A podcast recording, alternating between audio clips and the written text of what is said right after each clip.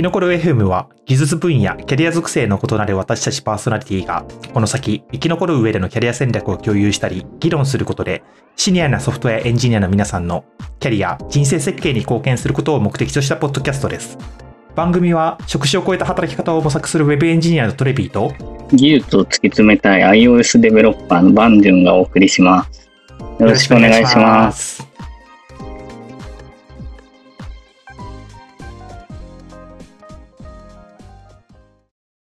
はい、えー収録始まりました。半月ぶりですね。うん。半月なんですね。いいですね。この調子でサクサク撮っていきましょう。近況ですと、ここ2、3週間かな？おろそかになってたあの散歩再開しまして、今度は夕方じゃなくて朝一に歩いてるんですけど、結構気分がいいんでおすすめですよ。朝はすごいっすね。朝はそんな元気出ないんですけど。最近はそもそもあれ寒くないですか？寒いですね。僕の場合夜ですけど、夜日によっては本当寒くてね。結構何を、何を着て散歩に行くかって結構悩んでしまう寒さがそろそろ来てるなって感じです。まあ、あの、今後、本当に上着込まないといけないとかなったらどうなるかわかんないんですけども、まあ、いい習慣だと思うんで続けていきたいと思います。ということで、本日のゲストはひろきさんです。はい、どうも、ひろきです。よろしくお願いします。ーよろしくお願いします。よろしくお願いします。うんまさかのですよ、パンジュンさん。いや、まさかですね。っていう感じで、あの、そうですね、私にとってはすごく運上人って言えばいいんですか、あの、方なんですけども、きっとあの、聞いてる方の中には、初めてお名前を聞かれるっていう方もいらっしゃると思うんで、あの、簡単に自己紹介お願いしてもよろしいでしょうか。はい、えーはじめまして、ひろき大地と申します。えっ、と、今、レクターという会社の取締役をやっていて、本を書いてて、あの、エンジニアリング組織論への正体っていう本を書いたら、そこそこその界隈ではバズってくれて、様々なそのエンジニアの組織と、あの、経営とお技術っていうところ、どんな風にこう、つなげていったらいいよみたいなところの本だったので、まあ、ビジネス書の対象と技術書の対象みたいなことを、まあ、同時受賞することができたっていうことがあったんで、まあ、もしかしたら知ってくれてる人もいるかもしれないし、あの、初めてましてだよっていう人がいたら、Amazon っていう便利なサイトがあるので、そこで検討してもらって、購入していただくと、あの、なんかいいことあるかもしれませんというところで、よろしくお願いします。まあ、キノコド FM でもたびたびあの話題に挙げさせていただいてるあの EMFM っていうポッドキャストがあるんですけども、あのそちらのメインパーソナリティの方ですね、7月 ?8 月ぐらいの感謝祭みたいなの、あそうですそうです EMFM さんで、はいはい、やられてまして、はいそこに私が参加させていただいて、話してて、ポッドキャストやってるんですよって、今度ゲストに来てくださいよとお願いしたら、あ、いいっすよみたいな言っていただいて、今日の場が実現しております。そうです。いいですよって言ってから、実際に呼ばれるまで結構タイムラグがあったんで、多分ネタが尽きて、呼んでいただいて。いやいやいやいや噂で聞いたんですけど、最近はポッドキャストにゲスト参加されるのが趣味だとかいう話を。ああ、そうですね。ポッドキャストをやってる人がいたらね、ぜひ声かけていただければ。あの、もともと僕、あの、キャリアじゃないけど、ラジオ好きなんですよ。あんまり話してないんですけど、比較的僕真面目なことを要求されること多いんで、あの、あれなんですけど、この、ちょっとね、はがき職人的なことをやってた時期もあるあるし、TBS のバラエティ系のラジオから、深夜ラジオ系ですね、大体ね。とか、オールナイトニッポンとか、そのあたりを履修していたタイプの学生時代を過ごしていましたので、あの、ラジオ自体は好きなんですよ、結構。なんでまあ、ポッドキャストも好きなんですけど、結構技術系ポッドキャストだとね、あんまり悪ふざけもしづらいっていうところで。で、しかも EMFM 始めちゃったら、比較的最近真面目な話よくしてるなと思ったんで、あのーポッドキャストにお呼ばれすれば、ちょっとふざけた感じで 喋ってもいいのかなっていうところで、あの、お話をさせてもらえればなというふうな感じです。今日はふざけていいって聞いて、じゃあちょっとスタートしようかなと思って聞いてたら、最初のオープニングの走りが結構真面目な感じだったので、あ、これはしまった。ふざけちゃいけないのかもしれないって、今身を引き締め直しています。最初こうやってなんかあの何かスクリプトがないと始められないパーソナリティなんで、最初の部分だけはね、あんまりブレのない、いつもお決まりのやることになってますね。構成も一応今、小ノートという形で共有して収録の3人で見ているんですけども、これもまあこの通りに進むというよりは、ある部分がすごく膨らんだり、逆にある部分をさっくりいっちゃったりとかいうこともあるんで、まあおそらく他のポッドキャストでもそうだとは思うんですけども。なるほど、なるほど。はい。はい、よろしくお願いします。はい、よろしくお願いいたします。お願いします。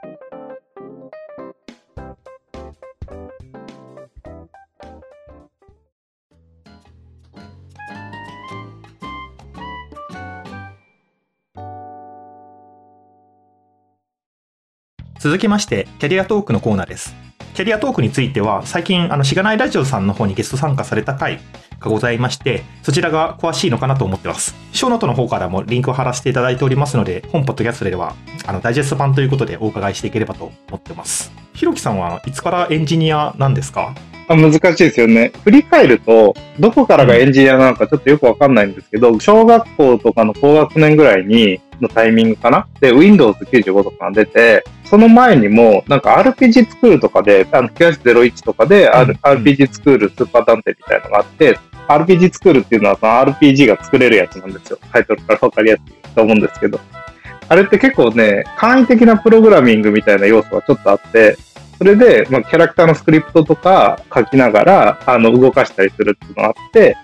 その後に、その Windows 95が出ましたってあって、Excel はこういう表計算ができるんだよ、みたいなことを父親に言われたら、これちょっといじってたら、なんか気づいたら、ルーレットゲームみたいなのが出来上がってて、このママクロってボタンを押したらなんか再現できるなとか、なんかそういうのをこう調べてたらこう気づいて、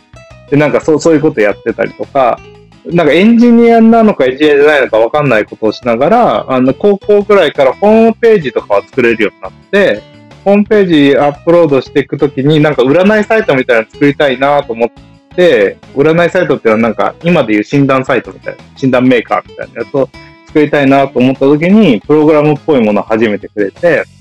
でもその時点ではコンピューターをちゃんと勉強してるってわけじゃなかったんで、まあ大学に入って、C 言語とかちゃんと勉強し始めて、最初は組み込み系とかとネットワーク系かな。で、結構そのおガツガツ勉強してっていうことをしていましたっていうところで、まああの、そ当時ウェブでサイト制作すると今では考えられない単価で受注できたりしたので、そそれの時になんとなく PHP の ZIP 数とか、そういう CMS 的なものをいじってどのこうのっていうのもあったりとかはしたりとか、大学院ではその研究がてらそういうことしたりとか、ちょっとしたえーやつを受けることもあったりとか、まあそんな感じでやりながら卒業して社会人エンジニアになりましたっていう感じの流れきっかけが RPG 作るっていうのは、キノコロ FM では3人目ぐらいな気がします。いやー、そうなんだ。最近はね、もう Ruby かけちゃうんでね。その新しいやつは JS かけるのもあるし、もうちょっと前のその Ruby が組み込まれてるのもあったんで、僕ちゃんとそこはやあの履修してないんですけど、もうそこまで行くとプログラミングじゃん。普通にプログラミングですね。うんじゃあもう高校時点で、あの、情報系じゃないですけども、エンジニアになろうという意思があったというような、今伺ってると思ったんですけども。あ、そうですね。ちょうどドットコムバブル弾けるみたいなぐらいの時期で、それこそ、その、まあ IT に対する注目が集まりきっているようなシチュエーションだったので、そのタイミングで大学進学を決めたから、情報系行こうみたいなのはイメージとしてありました。高校の時は結構クリエイティブ活動に専念してたり、遊んでたりしたので、あんまり勉強してなかったんだけど、そのコンピューターでなんか作るのは好きだなと思ったので、そのコンピューターをちゃんと勉強しようと思って入ったって感じです。クリエイティブ活動っていうのはアートとか音楽とかそういうイメージを持ったんですけども。なんかいろいろやってて、それで言うと高校生の時に、あの、運動部も1個入ってたんですけど、文化系の部活を5つか6つぐらいこう掛け持ちしてて、例えば、ちょっとした文章書いたりとか、それでそれを文芸誌みたいにしてコミケに頒布してもらってたりとか、それこそさっき言ったそのハガキ職人的なことをやっていくっていう文筆的な部分と、英検みたいなやつと、あとは演劇の演出とかやったりとか、あとはコンピューターそれこそ使ってとか映像編集とか、なんかそういうことをいろいろやっていました。多趣味ですね。そして、ひろきさんの口からコミケという言葉が出てくるとはっていう。僕自身ちゃんと行ったことないんですけど、僕当時なんか趣味で書いてたやつが、進化分類学の系統に当てはめるために、そのポケモンを特徴量化してクラスター化すると進化の樹形図がわかるみたいなこととか、カイロスってあの、クワガタポケモンがいるんですけど、クワガタポケモンがもしクワガタ相場にフィットさせたら、一体いくらになるかとか、もし、リングって昔やった貞子が出てくる小説のビデオテープに貞子、あれは念写をしてビデオ映像を作ったんですけど、呪いの念によって。うん呪いのビデオですね。うん、呪いのビデオ。で、呪いのビデオがもし録画されてなかったら何が録画されていたのかを調べるとか、なんかそういう短編の、あの、調調査、あの、論文みたいなの書いて遊んでた。なんていうか、あの2000年代の空想科学読本的な。あ、そうです、そうです。空想科学読本寄りの、そそうです、そうです。いわゆるパソコンのオタクっぽいコテコテさもありながら、あらゆるオタク、あらゆるって言うと言い過ぎかもしれないですけど、かなり多くのオタク活動をすでに大学までにはかなりやっていたということなんですね。そうですね。だからサブカルオタクみたいなこともやってたし、漫画もそうだし、あの、エヴァンゲリオンとかの考察系の中では何の知れた人間みたいな感じの活動してたりとか、エヴァンゲリオンのフォーラムにこうよく出没してる時期があったりとか、なんかそういう謎の活動をしていた時期が高校時代はあって、それを乗り越え、大学では、えーちゃんと真面目に勉強しようと思って、あの、コンピューターのことを勉強し始めました、みたいな。あれですよね。もう高校時代にはインターネットはあった世代っていうことですよね。そうですね。ただ、あの、まだ、あの、あれです。テレフォンマン的なテレ放題タイムじゃないととかだったんですけど、当時 ISBN 回線を親が引いてくれていたんで、まあ、ISBN だったかな。うん。まあ、それよりも前のだとパソコン通信とかが出てくるのかなってちょっと一瞬思ったんで。そうなんですよね。パソコン通信世代じゃないんですよ。そういう意味で言うと。だから、そのエヴァンゲリオンの考察とかでも、パソコン通信世代のコミュニティの中からしたら、もう若造なんで あるんですね。そういうそうそうそう。お話を伺ってると割と近い世代を生きてきたなんだなっていう。そう世世代的にもこう予想より近かったし、まあなんだ、そのパソコンオタク的な部分だけ取り出すと分かるぞみたいな感じがすごかったです。え、トレビーさんたちはおいくつなんですか？我々はだいたい30から30半ば、35の間ぐらい。あ、なるほど。だ僕は今年37、7なんで、何世代か、4つとか5つとか、そのぐらいなんですね。ひろきさんが高校で ISDN って言ってて、僕は多分中学ぐらいの時 ISDN だった。確かに。うちにも。中3の頃にケーブルテレビのインターネットが来たのが始まりだったんで。僕もそう、その後ケーブルテレビになったんで当時のね、そのインターネットとかブロードバンド前のやつはこう、ななんとなく英語も雰囲気で読んで会話したり、中国語も雰囲気で読めるとなんかこういいことあったりとかね、そういう懐かしの時代ですよ。そういう時代ですね。なんていうか、おもちゃだった時代ですよね。インターネットが。そうですね、そうですね。うん。あれもやってました。あの、RTA みたいなやつ。あの、リアルタイムアタックってゲームのリアルタイムアタックなんですけど、やってたのは、まあ、スーパーファミコンのマリオのえー用意ドンで早く クリアするっていうのを、なんか、そのインターネットのフォーラムとかに動画上げて、あの、競ってたっていう。で、今はもうわけわかんないレベルに達してるんですけど、当時はもう国家的な時代なんで、15分でクリアできたらもう、お、おんの字みたいな感じで、うん。20分ぐらい出せればよかったみたいな感じ。とりあえず参加してるみたいな感じができた。で、なんだけど今はさ、そのいろんな方法で9分とか1分とかそういう謎のバグを手で引き起こすみたいなこととかあったりとか、なんかそういうのがああるんで、まあそういう意味だと最近の人たちはすごいっていう話なんで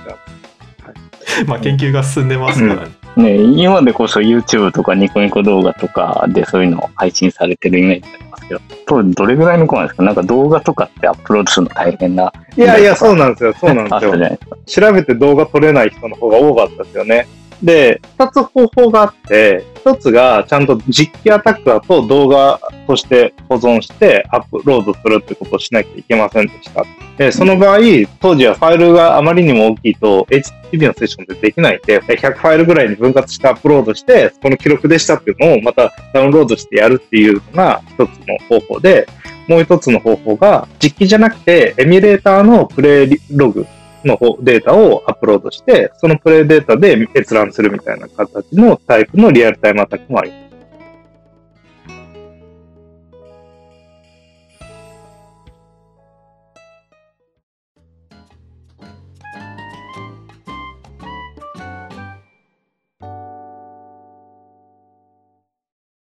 大学時代の研究で先ほどネットワークのことを少しされてたという話なんですけども、これについてバンジンさんから何か聞きたいことがあるというふうに伺っております。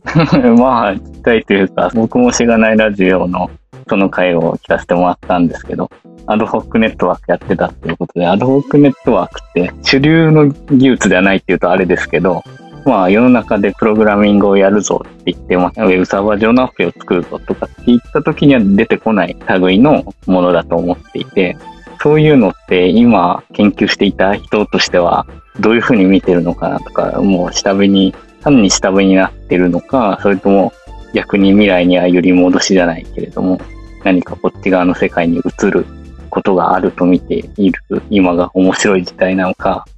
そういうところがちょっと気になってます。なるほど、なるほど。ちなみに、アドホックネットワークっていうのは何かっていうと、端末同士がホップバイホップで通信網を築いていくためのプロトコルとか、その上でのアプリケーション環境を作るっていう、まあ、仕組みのことですと。で、なんで、アドホックにっていうのは一時的な、つまり一時的な物理的な端末があれば、それでネットワークができますよね。っていうところですと。で、この技術、まあ、何に使われてるのっていうと、当時であれば、災害時の通信網を一時的に消防庁とかが持ってる端末同士で築いて、えー、情報交換するとか、戦車の中にプロトコルが組み込まれてて、戦車と航空機との間で戦時中に通信ネットワーク組むとか、あるいは、えっ、ー、と、何のインフラもない大草原にヘリからバッテリーを積んだ機器をバーッとこうばらまくと、でそれによってネットワークができるっていうところが、まず一つの用途として使われたり、研究されたりしていました。で、これ自体は実際に使われていたり、掲載されていたりすることのある技術なので、まあ、下火になったというより、皆さんの民生的なところにたどり着くことがなかったっていうのが一つあります。で、もう一つが、あの、移動体の車車間の通信みたいなもので、車とか、そういうものの中での通信を、まあ、ホップアホップでやることによって、みたいな領域も研究はされていました。これはまだどうなるかわかんないけど、そんなに使われているとは言い難いところかもしれないですね。まあ、車車間とかだと、例えば車車間であっても、直通信じゃなくて、インターネットを経由してもいいじゃないっていう話もあるじゃないですか。それと比べて本当にアドホックはメリットがあるのかとかないのかとか、最近で言うと 5G とかも出てきて、あれってまさにもうそもそも基地局から来るまあトップダウンじゃないですけど、よくあるネットワークの構成をそもそも早くしてしまえば、アドホック的な近距離だからどうこうみたいなのを気にしなくて済むみたいな技術にも見えるんですけれども、やっぱりその近距離の通信をベースとするものは必要なのかとか、どういう感じなんですか？ありがとうございます。これ、今の研究がどうなのかっていうよりも、まあ当時から別にそれがなんか主流になって用いられるっていう前提で研究されていたものではないかなとは思ってます。当然その基地局があって、基地局の通信ができたらいいよねとかっていうことはあるし、例えば今でも似たようなものとしては、工場の中でネットワークをメッシュで作りたいっていう時に、ビーコン探して、Google のあの、名前忘れちゃったけど、Google のあの Wi-Fi 機器あるじゃないですか。あの家に置くやつ。まあだからそれがあって、まあそれって、あのメッシュネットワークを置いといたら作ってくれるんですよ。通信できるとこを通信して、ホップホップで1個しか固定回線なくても作れるんですけど、このリンクレイヤーを作るのには似たような技術が使われているんで、機器を置いとくだけで最適な経路で届かないところにも通信網貼りますみたいなことは、まあ、ニーズとしてはそこそこあって、それにはそこそこ使われているって感じですね。それそこでの。うん。ただ、当時僕がその研究に対して興味を持っていたポイントは、分散システム系の領域だったからっていうのは一番でかくて、そういう実際の端末とか、その動く端末を触ったり実験したりすることももともとインになる前にはやっていたりしたんで、組み込みっぽいところもありつつ、新しい、なんだろう、当時だと分散ハッシュテーブルとか、僕が卒業した後とか卒業する直前ぐらいに、その分散台帳の仕組みとかが発表されたりして、ピアツーピアをベースとした分散統治の仕組みとかアルゴリズムっていうところに対して結構注目が集まってて、その勉強会とかもよく出てたんですよ。で、その中の関連で、まあ、一つその物理レイヤーにもタッチできるし、似たようなことで研究ができるってとこで、まあ、アドホックネットワーク面白いなと思って研究してたっていうところです。なので、最近の例えば Kubernetes もそうだし、分散系のシステムの中で出てくる様々な用語とかプロトコルとかについて、一通り見たことがあるとか、や、触ったことがあるとか、その仕組みはシミュレーター書いたことがあるくらいまでは知ってるっていう状況なので、そのなくなっちゃった技術っていうよりも、最近よく使われてんな、みたいなことは感じます。アドホックネットワークのプロトコルそのものの研究ではなかった部分もあるんですが、その上で、じゃあシステム考えましょうみたいな時に、やってるところって結構本当に今で言うとそういう分散台帳もそうだし、クラウドというか何ですか、そういうエラスティックな分散システムの中でやることっていうのは結構まあよく出てくる話だから、まあ、そういう意味では個人的には無駄じゃなかったなというか、いつでも役に立つ知識だったなっていう感覚でした。なるほど。分散システムの面ではそもそもまさに今活用されているメインの技術とも言えるという。そうですね、そうですね。難しさの部分もそうだし、あるいは限界の部分でもそうだし、逆に革新性の部分でもそうだし、なんかいろいろ理解しやすいところにまでは研究してたってことは良かったなとは思ってます。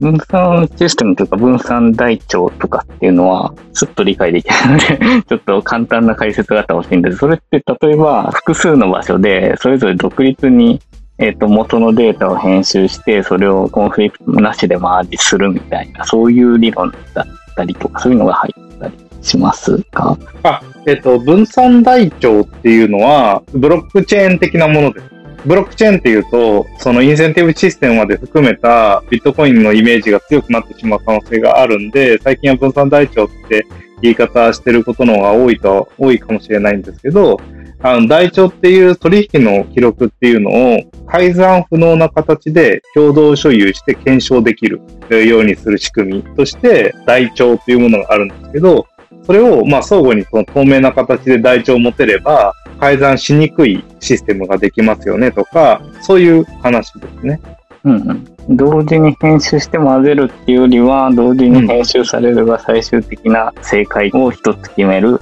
仕組みみたいな。そっちの方ですかね。そうですね。あの、まあいろ、いろんなそのプロトコルの切り方があるんですけど、最近だと分散台帳の技術を使って、中央銀行が現金に代わる、あの、ものを発行しようっていうことの研究が進んでいて、CBDC ってやつですね。セントラルバンクデジタルカレンシーって言って、仮想通貨なんだけれども、実体通貨として法律的に定義されている通貨っていうものが作れれば、それによって、現金をやり取りするのと同じような法的拘束力を持ったデジタルな貨幣が生まれて、そうすると様々なトランザクションにとって都合がいいよねっていうところで、まあ、研究が進んでたりするんですけど、お金って概念って負債なんですよ。負債っていうのは誰かが誰かから借りてるものっていう概念で、日本銀行が、あの、の当座預金か現金以外に決済能力を持ったものって日本には存在しないんですけど、なぜか PayPay とかって決済できてることになってるじゃないですか。あれは負債同士を交換して、最終的には中央銀行の口座預金のやり取りがされたから、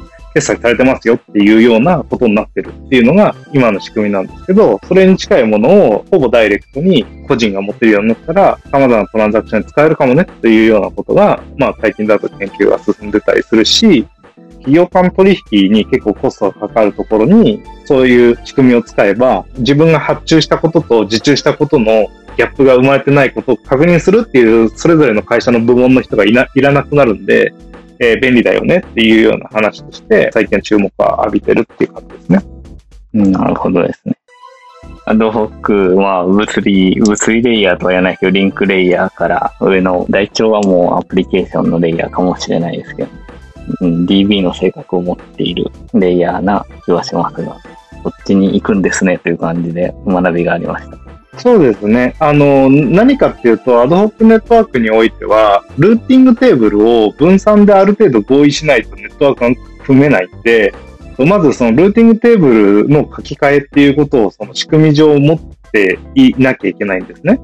で、それを分散でこれが正しかろうっていうのを全体の情報を知ることなく、正しそうな情報を知らなきゃいけないが、えー、もし仮にそこで何らか不良なノード、半壊れ状態のノードがいたり、えー、嘘をついてしまうノードがいたら果たしてどうなのでしょうってなると分散合意の問題に変わってくるので、そういう意味では、その分散の合意、分散コンセンサスっていうのが DLT、その分散台帳の仕組みだと重要な概念なんですけど、それに近いハンコアレムビザンチン将軍問題っていうのを解かなきゃいけないんですけど、それをどのようにして合意するのが、え、リーズナブルなんだろうか、あるいはその回線速度も出るし、壊れにも強い。例えば戦闘機とか、あの、がぶっ壊れちゃうかもしれないんで、ぶっ壊れちゃってても、可能なルートがあれば探して、疎通確認して、通信網がぶれることなく維持できた方がいいじゃないですか、戦闘中。うん、日本だとね、戦争の研究ができないんで、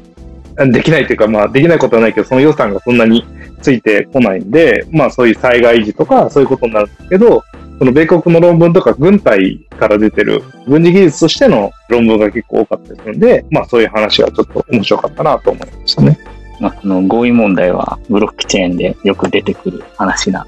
まさにそういう感じな気がしますね。まあ、多分そのアドホックの中でもどれぐらいその各ノードを信用するかで多分いろんなクラス分けがあるんだろうな、みたいなのはありますね。その、どれぐらいこのリーダー的なノードを許容するのか、みたいな。リーダーを全く作らないのかとか。多分あるだろうな、みたいな。今の話は多分全然信用しないし、壊れるし、みたいな。中でも成り立つっていう世界なんですよね。そうですね。あと、まあ、嘘つかないけど、半壊れの場合もあるんで、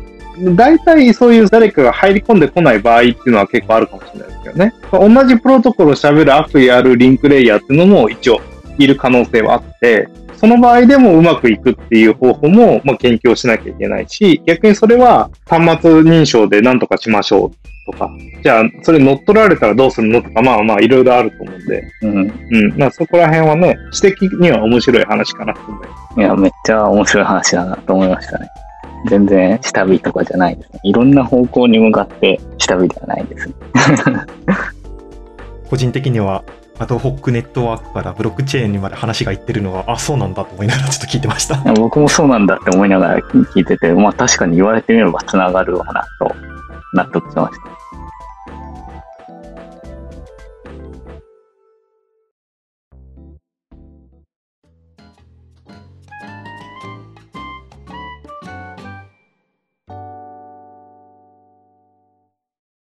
その後、就職されて、おそらく mixi に入られたと思うんですけども、そこから現在に至るまでの、まあ簡単だというか、なんか最初入った時とは今の役割って全然違うとは思うんで、まあ伺うことができればと思います。そうですね。まあ、新卒でソフトウェアエンジニアとして入って、最初は広告商品とか、コラボレーションの商品とか、えー、コミュニティ開発とかをしていたりしましたと。まあ入った理由としてはやっぱりそういうその当時複雑ネットワークとかそういう中での数理とか結構面白かったし SNS 的なものがその世の中を変えていくだろうっていうのがあったので、まあそういうのでが好きだったので入って、で、商材開発とかをしながら、アーキテクト的なチーム、CTO が直下に入って、難しめのことを一人で何とかしてきなさいみたいな感じの、スワット的なというか、あの特殊部隊的なチームみたいなのが入って、アーキテクチャ再設計したり、フロントエンドのライブラリ作ったりとか、技術教育を作ったりとか、まあ、そのうち戦略を作るようになっていったり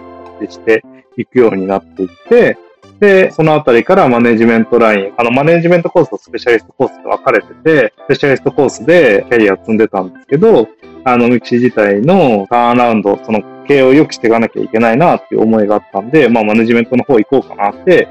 行って、最終的にはビジネスの執行役員であったりとか、事業の担当者として、あの、なんとか経営を盛り返そうっていうところのチームに入って、えー、いろんな新規事業も立ち上がって、株価も何十倍かになったんで、まあよかろうということで辞めました。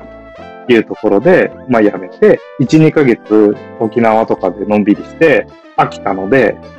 仕事をしようかなと思って、仕事をし始めて、現在、に至る。至る。そのね、短めにっていう話だったね。短めに。うん。でも僕が聞いてて今の、まあ、簡単にとは言っても聞いてて気になるポイントは、スペシャリストで入ってるのに、マネジメントやるかって転換するときに何を考えたのかとか、スペシャリストを辞めることによって何か失うものはないかとか、そういう検討とか、なんか葛藤みたいなのなかったかみたいなのが気になります。お、キャリアっぽい。キャリアっぽいですね。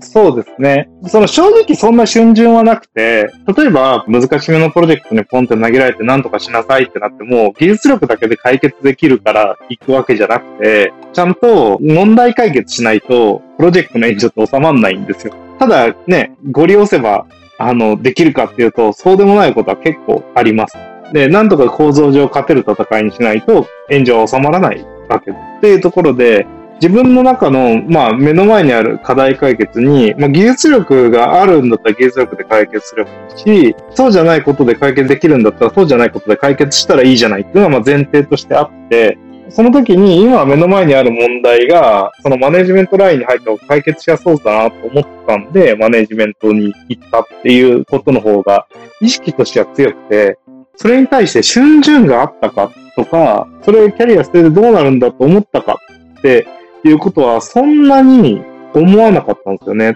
ていうのは、その、そうなったからって転職できないわけじゃないし、マネジメントラインにいたから転職できないわけじゃないし、まあ、たからといって、考えることが、解決すべき問題が変わるわけでもないなとは思ったんですよね。なんで、その肩書きとして何があったらいいかとかっていうよりも、必要な権限なり、必要な予算なり、そういうコントロールできる要素を増やした上で問題解決をした方が早いなって思っ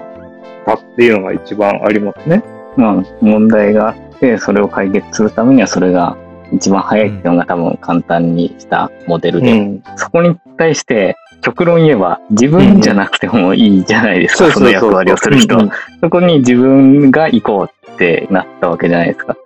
ここは他の一人は自分でやりたいみたいな、あれがあったみたいな感じですかね。なんか二つあって、まあ自分がやりたいって思ったからやったっていうのが偽らざるところではあると思うんだけど、僕昔からなんとか委員みたいなのに学校のクラスで順番に委員決めてるときに手挙げないみたいな嫌いだったんですよ。うん、誰もこう決まんないなみたいな。とか、うん、決まらない状況とか基本的に嫌いで、この時間早く終わんないかなみたいなこと結構あって、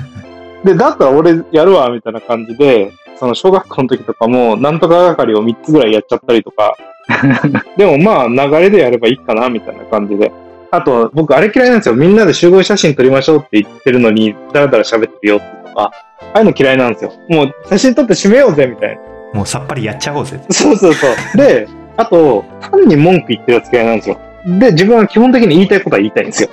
ってなった時に、責任を取る、ポジションを取る、自分が矢面に立つっていう選択肢を取った方が、個人的には自分のなんだ生き方に対して素直だなと思ったんですよね。で、誰々が悪いから、これうまくいかないんだよっていう状態って、その中に組み込まれてる時点で、ワンノブゼムで、それの文句を例えば居酒屋とかで周りと喋って飲んで酔っ払って帰って寝てっていう人生が嫌だったんです。で、それが嫌だから、その問題解決するのに最適な手を取りたいし、そこに対して周りがどう思うかとか、その周囲の環境っていうのをそこまで気にすることよりも、その手を挙げないことの方が嫌だったんですよね、僕は。なので、こういう役割をやったっていうのは、まあ最初で、今も別にその手を挙げる、自分で生きていくっていうことが基本的には大事で、そこで安全地帯から石投げる人になりたくないっていうのは、一貫した強い思いとしてあるんですよね。フェアでいたいし、最後の人間ではいたい。その問題に対して。の取り組む人間ではいたいと思ってて、うん、で、テクノロジストであるとかスペシャリストであるっていうことによって、逃げる方法がこんなに目の前に簡単にあると。転職先もあれば、それによって別に年収下がるわけではむしろ上がるだろう。うん、転職すると大体上がる市場だし、一定のスペシャリストであれば、まあそういうこともあるでしょう。という状態で、逃げる理由はいくらでもあって、キャリアとしてどっちがいいのか僕もその合理的だとか得するしないで言えば別にその後スペシャリストを選んでいく道だって十分に合理的だったし、それはそれで楽しいと思うんですよ。だけど、自分が嫌な人間になりたくなかったんですよね。で、僕自身そのキャリアで悩んだことがあんまりないなとか、生き残るために考えたことがないなと思ったっていう話を最初にしたのは、それで打ち死にしてもいいかなっていう気持ちがちょっとあったからでしょうね。で、まあそれを打ち死にしたところで自分で生きてきゃいいわけだし、まあ、それはそれで何らかの経験にはなるだろうし、何より自分がそんなに逃げなかったなとか、あ何より自分がその納得いく仕事ができたなとか、自分なりに戦えたなとか、まあ、そういう反省点はあっても後悔はないような、後悔できるようなほど頭を働かせてキャリアを選択しないんですよ、合理的に。なんで、そこは、もしこれを聞いてキャリア戦略をみたいな話で言うと、当然その戦略は考えるんですよ。何かしら。うまく立ち回りたいなとか、いいポジションつきたいなとか、えなんならお金も欲しいし、なんなら権限も欲しいし、なんなら技術力も上がりたいし、超ハッピーな、かっこいい人間になりたいっていうのは前提としてあるんだけど、そのために選択を取るときに、僕はどっちかっていうと、自分の嫌なことしたくないっていう思いの方が強いんですよ。自分の中での嫌なことは、その自分のプリンシパルに背くことなんですよ。なんで、もしかしたら、そこは大事にしてることなのかもなと思いますね。まあ、今振り返ってみて、やはりあのそれが結果につながってるってところも終わりになるんだろうなっていうのは わからないですけど。なんかどうなんだろうね。それは良し悪しだとは思いますけど、人にそのキャリアの話聞かれたりするときにお話ししてるのは、やりたくないことはそんなに変わんないよって話はしてて、例えば食べ物で好きなもの何って言われたときちょっと困るんですよ。今食べたいもの聞かれてるんだったらいろいろあるけど、別に恒常的に好き、例えば寿司が好きだとして、ずーっと寿司食いたいかっていうとそうじゃなくて、寿司食いたい時もあれば、天ぷら食べたい時もあるし、みたいな。焼肉行きたい時もあるしっていうのが自然な人間で、だけど、嫌いな僕、キウイフルーツ食べられないんだけど、あの、なんかじ、じましてか寒くなっちゃうから、キウイフルーツはずっと食べれないんですよ。食べたい気分になるタイミングがないってこと？ね。ない。で、ずっと嫌いなものなんですよね。ということは、嫌いなものはあんま変わんないんだけど、好きなものはぶっちゃけそこそこ変わるんですよ。で、それって結構自然な人間だなって、僕自身は僕自身のことそう思ってて、嫌いなものはあんま変わんないけど、好きなものは変わるんだから、好きなものをやろうっていうもう嫌いなことやんないようにしようとか、えー、嫌なことはやめようっていうことの方が自分にとって重要だなって思っているっていう。やることリストじゃなくてやらないことリストを作ろうにもなんか近い概念のように聞いてて思いました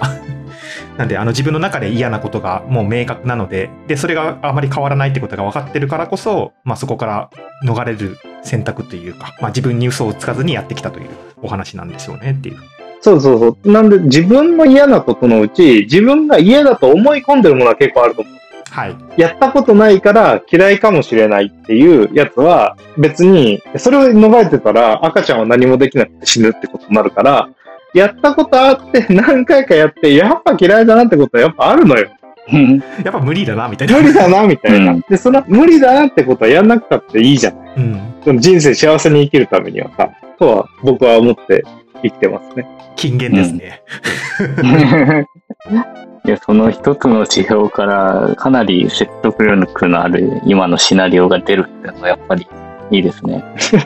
何ですか、その最初の話だと、もうなんか生存バイアスがすごい強いんじゃないかみたいな話もあったんですけど、うんうん、今の話は普通にって言うとあれですけど、とても再現性のある話にも聞けますね。抽象度が高いからですかね、程よく。あるべき論が分かりながら、その先ほどのひろきさんの話じゃないですけども、嫌いだと思い込んでるものによって阻まれてるケースっていうのが結構あったりするんじゃないかなとはちょっと思いましたね。本当は答えは分かってるんだけども、まあ、勇気が出ないだとか、まあそうだと思い込んじゃって殻に閉じこもっちゃうだとかで、なんか結果的になんか状況というか時間だけ経っちゃうみたいな。あ、そうですね。そのワンオンワンとかでもそうなんですけど、マネージャーになりました、ワンオンワンやりますよ、みたいな時に、いきなり、まあキャリアの話とかって、するのっておかしいんですよ。で、よく知らない人にキャリアの話とかしないし、自分の内面的な話しないから、キャリアってどう考えてるのって言われた時に、みんな結構不安になっちゃうんですよね。そうすると、まあ、ちょっと演技力の高い人がすれば、このエンジニアになりたいです、技術極めたいですとか、なんかかっこいいこと言えばいいんじゃないかなと思ったりとか、なんか意識高いこと言えばいいじゃんって思って、まあ一生懸命それ言うんだけど、それって本当なんですかってなっちゃうと思うわけ。うん。でも、実際には、キャリアの話っっていうのは、キャリアについて話しましょうじゃなくて、自分が好きなもの、嫌いなものっていうことをよく知っていって、楽しいことができるようになりたいとか、幸せになりたいっていうところは根源にあって、じゃあ、それって何が不幸なのかなっていうのは自己観察の中にあったりとか、そこに対してその格好つける要素っていうのは本当にいらないはずなんですよ。キャリアについて考えるときに。本当その自分の中で、そのやりたいことをやったりとか、あの、やりたくないことをやらないようにしたりとか、だって、例えばさ、キャリアの話しましょうって言ってさ、お金欲しいです、モテたいです、みたいな話をさ、スッて言うやつってさ、なんかすごくない？そんな人いないのよ。恥ずかしいなって思うもん、その根源的な欲求の方行ったりとかさ、寝たいですって言ったりとかさ、あんまり楽してね、人生過ごしたいですって言ってもさ、そんなもんで言え言えないじゃない。だから逆に、もうちょっとつぶさに自分について知っていくっていう活動が本当はキャリアだったりするんだと思うんだよね。なんだけど、それが結構その、ゆ歪んでというか、行くんじゃないかなとは思います。ああ、いい話だな。まあ、な、なんだろう、大企業の研修とかだと、3年後のななりたい姿、5年後のなりたい姿とか書かされますよね。なので結構難しい。翻ってなんなんかね、まあ最近っていうか、ワンオンワン最近、まあ受けたというか、僕はマネージャーではないので、どっちかというとワンオンワンしてもらうのはなんですけど、まあ確かにやりたくないことみたいなのを聞かれたりしたなと思います。そういうの大事なんだなと今、振り返って思ったって感じですね。そのやりたいことをね、明確に持って進めるタイプのすごい自分を律する能力の高い方っていうのもいるんだと思うんですけど、僕はなんか、まあ自分をそれほどの人間だと思ってないというか、自分は人間的であるなと思ってるから、その人間の弱さっていうところにちゃんと一番向き合ってくれるのって自分しかいないから、なんかそこに対してはフェアっていうか、その自分らしくいたいなというか、あのは思ってるんですよね。それを他人に出してもらうっていうのはまあ大変なフェーズなんで、それを急に求めても良くないかなとは思って、なんか話聞いてて、あ、そうなんだって言いながら、まあじゃあこれ本当は嫌なんだねっていうところに気づきがあるかもしれないよねとかぐらいしか言えないよねっていうふうには思う。面白いですね。お話を伺ってるとすごく身近にというか、自分でも明日からできるっていうようなお話に聞こえます明日からできる。すごい。やろ何かがそう、もやがかかってる時って、やっぱりなんか取り組んでることが多かったりだとか、まあ整理できてないことっていうことが多いと思ってて、まあそれがなんかコーチングじゃないですけど、対話を通じて見えてって、まあそれをすればクリアになるよってことが、なんか今のお話の中に実際にあると思ってて、まあひろきさんの場合はそれがその、すごく雑にまとめると、ある意味江戸っ子気質、小ざっぱりとした性格にあったっていう 話なのかな。う。江戸っ子気質ね。酔い越しの金は持たねえみたいなね。自分がその嫌なことっ嫌なものはていうのはね。やんないっていう。いや、だまあでもそう、なんか、自分が比較的好き、その、まあ、プログラムやってたからっていうのもあるし、もともとのもこともあるんだけど、ロジックを考えるのが好きな人間なんだけど、そのロジックで一貫性のない自分っていうものに比較的耐えられないんだよね。で、それを取り繕うんじゃなくて、それってな、なんでそういう自分が存在するんだろうって言った時に、やっぱ人間だからで、うん。で人間であるからこそそこには限界があって、完全な論理的思考の人間もいないし、人間は論理のために生きてるわけじゃなくて、感情を動かして、そこに後付けで論理を作ってる、無意識の上に論理を作ってるに過ぎないわけだから、うん。そういうハードウェアの上で生きてるんだから、そもそも無理して論理をエミュレートする必要は本当はないんだけど、その人間社会で様々発言するためには、ロジカルな回路として展開して、えー私は合理的な人間でございますというふうにこう発表しないといけないっていうのが、あの、に現代社会の病理だと思うんですよ。うん。だからその他人を傷つけちゃうんですよね。自分が不愉快だったことは自分が不愉快だったって言えばいいんですけど、社会にあるべきではないと言っちゃうから戦争が始まるわけじゃないですか。いや、本当に。改めて、キャリブレーションできますよね、自分の視点を、今の話聞いてると。最近、バンジュンさんと別のポッドキャスト収録してる時に聞いたのが、やっぱりなんか、とはいえみたいなのってのが出てくるんですよね。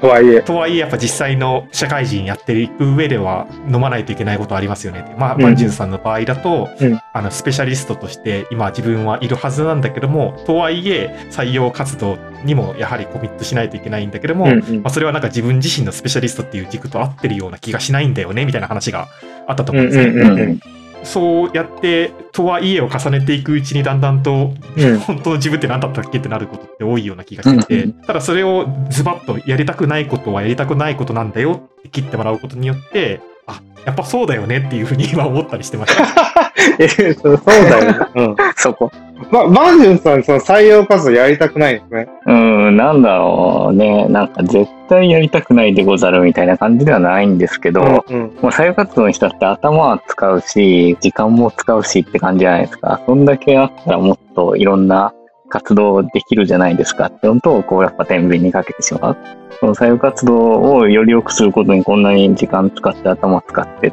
ていうのは、本当に僕がやって良いことなのか、もっと別のことに投資した方が良いことが生まれるのではみたいな、やっぱりそういう感じあるんですね。ちなみに、その、今おっしゃったの、別のことに投資すればもっと良いことにも結構なんかロジカルな部分をまあ感じていて、その、だって別にやりたかったらやればいいんじゃないその採用活動、そう、そうだとしても。四六時中合理的な選択肢のためにやってるわけじゃないだろうから、それだったらね、ゲームとかやんないじゃん。そうだから、どういう要素がちょっと苦手だなとか辛いなと思ったりするんですか？採用活動そのもので何が苦手かっていうことですかね。すると、なんかそんなに好きじゃないからね。まあさっきの話の延長でいくと、まあそもそもやったことが少ないから苦手意識があるというのが多分半分以上ある。うんうんうん。だけれども言ってもまあそこそこはやってるわけですよ。そのとはいえやらなきゃいけないから。うんうん、何回かね。そうそうそう。でもそれでまあ大体こういう風にしていくことに、まあ正解があるなみたいなのが見えてくるんですけれども、それをこなしていくことが、なんとなくやはり僕の中のゴールとは結びつかないなっていうところがあるからなんでしょううね。ん、なるほど。採用活動って今の面接に近いですかあ、そうですね。面接ですかね。面接と別のこともレジュメ見るとかそういうのも含まれてる？もちろんあります。どっちかだけって言われたらどっちが嫌なんですか？どうだろう。どっちが嫌とかは特にないから、両方一緒かな。そこは一つながりのタスクなような気がしていますね。人間に決断しなきゃいけないのが好きじゃないのかな。それもあると思います、多分。うんうんうん。な、なんていうか、軽い結果にはならないという、どういう決断をしても結構重たいなという気がしますね。うんうんうんうん。まあ、重たい決断するのは確かにね、嫌かもしれないですね。あれなんですね。じゃあ、その、結構優しいんですね。あ相手のことを考えて、相手にとって重い決断になるから、ちゃんとやんなきゃいけないな、みたいなことを考えるんで、しんどいみたいなところなんですかね。多分ありますよね。そのやっぱ手抜きをしたせいで、医療生、議員生じゃないですけど、うんうんうん本来と違う方向に判断されたことによって何かがずれるみたいなのは、やっぱりこう自分の手ではやりたくないですよね。うんうんうんうん。そっか。で、似たようなことで言うと、評価とかもそうかもね。そうです、そうです。そうだと思います。マネジメントに行かない理由の一つは多分それが大きいと思います。うんうんう。うんだからまあ、それが、自分がそのね、嫌な部分とかの決断がないようにしたいわけじゃないですもんね。誰も採用しないし、誰もノーとも言わないは、な一つの選択肢じゃないですか。来た人は全員採用。そうなんですでもそれは困るなとは思うわけですもんね。よ。もちろん。うん。だからなんかまあ、それはいいんじゃないですか。い今嫌なことやってくれてる人がいるなと思ったらリスペクトを持ってさ、接すればいいし、もしかしたらその人たちも嫌かもね。まあ、わかんないですけどね。率先してね、やってくれてるように見えるけどね。まあでもそれはね、感受性というか、実はそれは結構あるかなと思ってて、初めて会った人のジャッジをしなきゃいけないとかって、まあ確かに重いことだし、精神力を使うことだから、まあ初めて会った人じゃなくてもかな。まあそういうジャッジをすることはね、精神力使うことだからね。でもあれなんですよね。アーキテクチャの意思決定とかは結構後に響くはずなのに、そんなに嫌じゃないんですか？そうなんですよね。嫌ではないと思います。ただ、うん重さは、マジで重いものは胃を痛めながらやることはあります。でも嫌じゃないんですよ。あ、嫌じゃないんだ。単純にこう、精神とか体調に来るような決断をする場面も一年に何回かはあると思うんですけど。まあね、でもそれはなんか、やるべきだなっていう。転職とかはどうなんですかちなみに。ああ、転職も、なんだろう。しんどいといえばしんどいですね、やっぱり。うんうんうんうん。自分のそういうところなんかを知っていくようになるって楽しいというかその言語化が進むから、まあそういう話をしてったらいいと思いますよ。深掘ってというか。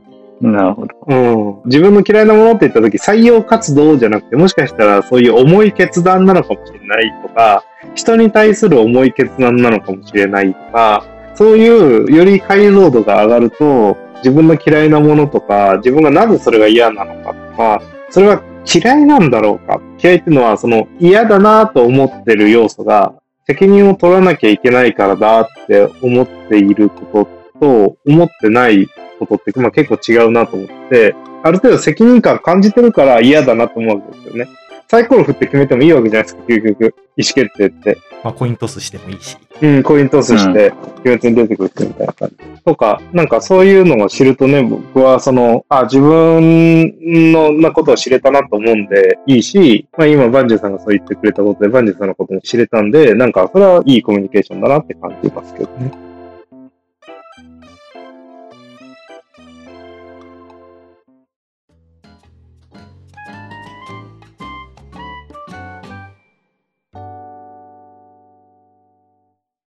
続きましてはゲストトークということで、我々二人がゲストに聞いてみたいこと、気になることを深掘りできればと思います。これは我々のマイブームというか、最近 DX っていいよねっていうふうに私が謎かけをしますと、バンジュンさんが DX わからんというふうに返すみたいな。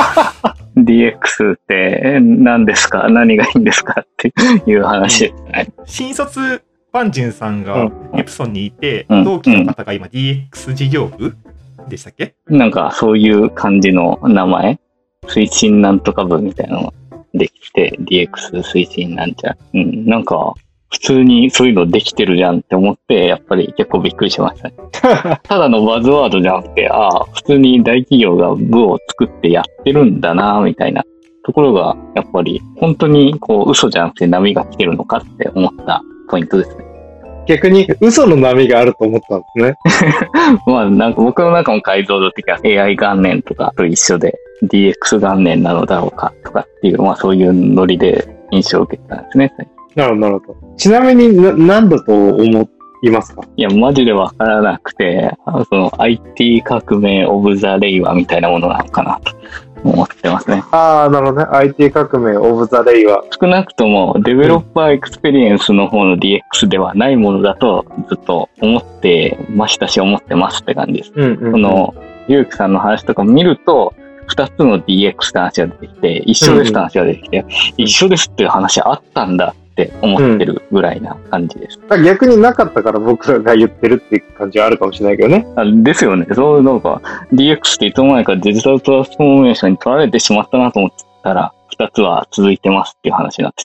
あれ、そういう話だったのかっていう、そういう印象を持ってます。そうですね。まずいくつかあって、その僕は最初にやっぱり developer experience の方の言葉を知ったんですよ。で、 developer experience って大事だよねって言った時に、また別の文脈で DX って話が出てきて、それがデジタルトランスフォーメーションの方でした。5年とか6年ぐらい前かな。で、ベンチャーの人たちに話を聞くと、みんな DX っっていう言葉をデベロッパーエクスペリエンスだと思っているし、で、逆に大企業で相談されたりすると、DX はデジタルトランスフォーメーションの話してるなってまず思うわけ。両方 DX じゃんってまず頭にあると。で、その前提でいろいろその大企業の方の話聞くと、まあ、ソフトウェアに関して、基本的にはベンダーにお任せのような形で開発していて、かつ古いシステムになってしまって、自動テストもないし、組織の中にエンジニアを採用してもすぐ辞めちゃうような環境があったりするっていうのはスタートラインだってことに気づくわけで。そうすると、こんな DX がない状況で DX できるのかよってことが頭の中で浮かぶわけですよ。うんうんうん。じゃあ DX とは何ぞやの話をするときに、どのレポートでも組織の capability とか組織改革に関わる話ってめちゃくちゃ出てくるんですね。自社が持つべきその capability の違い、会社としてソフトウェアエンジニアだったらソフトウェアエンジニアだったり、 product owner だったり、デザイナーだったり、そういった部分のスキルセットを持ってる人が自社内に全然いないので、ソフトウェアを自分ごとで活用できない。うん。っていうスタートラインとか、あるいは既存事業でのドメイン知識が強すぎて、新しいものに対して適応しづらい。新しいものって常にそのおもちゃ的な要素があるから、例えば Rails とか出てきた時も Rails っておもちゃじゃんって言われたし、Web が出てきた時もインターネットが出てきた時もおもちゃじゃんって言われ続けてたんで、そのおもちゃ的なテクノロジーを組み合わせながら、ダウンサイズされてきたものを使って、その新しいビジネスを展開していこうってことをしようとしたときに、やっぱり既存のその組織のあり方だと実現しにくいよねっていうのがあったりします。なんで僕は今その DX っていう風なことをやろうと思ったときに、やっぱり developer experience の方を忘れて、新しい事業を他の会社に作ってもらおうってしてるような体制とか、ベンダーさんに AI 使って何かしてくださいって言って出来上がるようなもんじゃないっていうことを伝えるためには、 developer experience の方も大事だよって話をしなきゃいけないなっ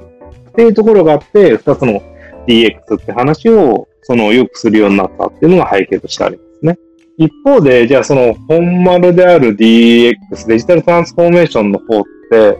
まあ何なんでしょうねって、逆逆に何だと思いますかっていうのをちょっと知りたいんだけど、多分、パーソナリティの間でも見え方が全然違ってるような気はしてますけどね。バネさんは割とその外から聞こえるようになってきて、実際に古巣でも事業部ができてるってことで、あれ来てるのみたいなスタンスで見てて、そうなんですね。やっぱり自分から調べようという対象ではなかったから、うんうん。聞こえてくる内容が意外とインパクトのある内容も聞こえてくるな、みたいな印象ですね。まあ一方で私の方は、まあ前職もちょっとかすってたんですけども、アプリを扱ってるっていう関係で、まあ今の職場ではベンチャー企業に投資する関係上、その VC の方の営業資料というか、 deck を見ることがあって、まあ DX っていうのは3割ぐらいは見るかなっていうような肌感にはなってきてることなので、まあ多少は調べたりして、こういうものかなっていう自分なりの認識は持ってるぐらいの感じですね。うんうんうん。ただその上で言うと、そもそもその DX をやりたいって言っている主体のレベル感にもよっても違ってくるかなっていうのは認識としてありますね。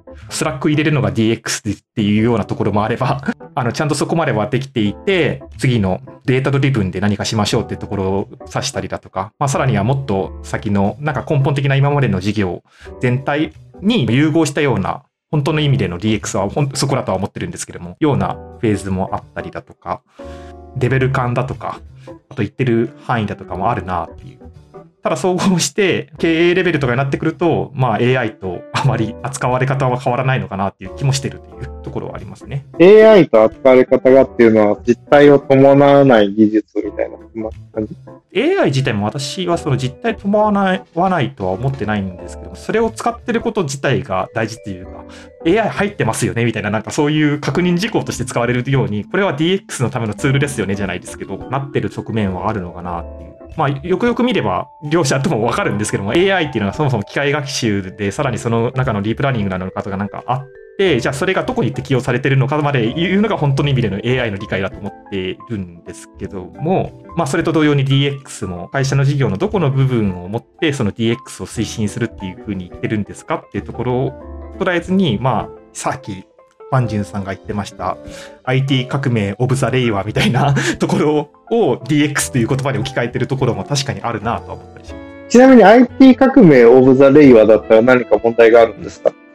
まあ、ないんじゃないんですかね。目新しさが失われるぐらいだと思いますけどね。かっこ悪いみたいなね。まあ、一度やったじゃんみたいな感じが出ちゃう。やっぱり。でも DX は一度やってないからこそ別の名前つけてるんかなという印象がありますね。なるほど、なるほど。じゃあ IT 革命はやられたんですかね？ね、IT 革命ってじゃあ何だったんですかって話になりますよね。まあね、IT 革命ってなんだ僕はやっぱり紙じゃなくて Excel 使うようになりましたっていうのが一番でかいのかなと思っています。なるほど、なるほど。まあ、何なんでしょうね。まず、いろいろ前提としては、全部同一線上にあるものだって捉えるのは、そんなに違和感のある話じゃないかなと思います。その1950年代から、じゃあ2050年までの間を、じゃあこの100年間を2100年ぐらいから見たとき何の時代だったんですかって言ったら、そのデジタル革命、IT 革命、コンピューターの発展、その他諸々の中に含まれちゃうと思うんですよね。で、その中で、今、この20年、この10年の部分を何て呼んだらいいんでしょうっていう話が、じゃあ DX だとして、それがどんなバックグラウンドの背景があるんですかって話を言うと、まあ、2004、5年のスイスのあの学者さんの話で、IT 技術っていうのは物理的な空間とかなり、えっと、密接に関わってくるし、そういうリアルな体験と一致するようになるので、バーチャルな空間っていうところじゃなくて、かなりリアルな事業や社会と密接に関わるような形で復縁していくよね。で、そういう時の社会的な変化に対してどのように対応していくのかっていう、その対応していくのかの部分が企業のデジタルトランスフォーメーションとして、経産省とかが書き始めてるやつですね。で大きく分けて、ここから20年ぐらいのえー IT 技術に関連する起こるであろう社会変化が DX で、で社会の目線での DX で、それに対して生き残るための手段っていうのが、企業にとっての DX でっていうのが、あの自然な解釈、その、いろんなその定義を見た総合的な解釈かなと思うんですよ。でじゃあ、どういう変化が2020年代には起きやすいんですかっていうと、まず、じゃあ IT 革命、オブザーの IT 革命の時って、端末がまずパソコンっていう端末がみんなが持つようになったというダウンサイズが起き起きて、あの、それに関してインターネットという回線が家または会社につながるようになった。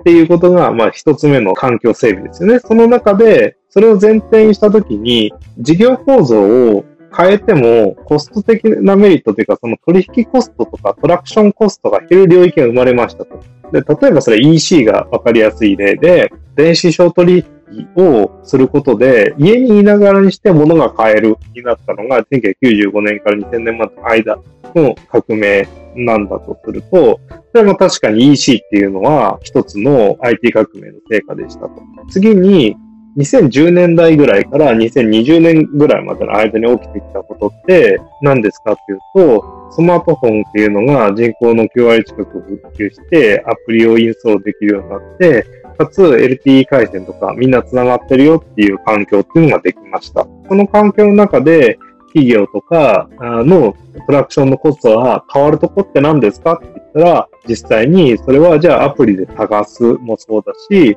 まああんまり普及してないとアプリがビーコンを検知してみたいなこともできるかもしれないしってなってったのは2010年代とか、あるいはそれによって既存の IC カード付きのカードで決済するためのビザネットワークに接続するとかよりも、賢い認証の仕組みっていうのをスマートフォンが手元で持てるんで、財布の代わりにも使えるよねっていうところが、じゃあ2010年代から起きてきた IT 革命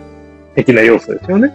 じゃあ、2015年ぐらいから、どんどん機械学習の部分っていうのが民主化されてきて、えー、画像認識とか入してもそうですし、精度が上がってきました。で、5G の回線っていうのが、まあ、エッジに対してかなり低いレイテンシーで、その応答できるかもしれないっていう状況がつくかもしれません。IoT 端末みたいに通信回線を持った小さなコンピューターっていうのが比較的安く普及できるようになりました。とかとか、そういう環境がこれから整って、製造業、自動車とか街中のセンサーとか、そういうものも、えインテグレーションがしやすい環境っていうのがこれから起きてきますという中で、どんな社会変化が起きますか？で、その社会変化にどういうふうに生き残って対応しますかっていう、えー、波を考えたときに、また今度は企業の取引コストの作りが変わってくると、その今までこの事業の回し方でとか、この事業の形が成立していたのに、成立しない事業が出てくることになるわけですと。その成立しない事業が、あの、生き残るときにどんな生き残り方がありますかとか、その似たような業態なんだけど、あの、ビジネスモデルが変わっていますとか、そういうことによって経営の多角化や生き残りを仕掛けていくことで、企業として成長していきましょうっていうのの2020年代版というのは、今後インフラも含めてどんどん進んでいくよね。っていうのは、まあそんな想像に難くない現象で、それの産業領域が今までより狭いわけがないっていうのも、そんなにイメージとしてはつくと思。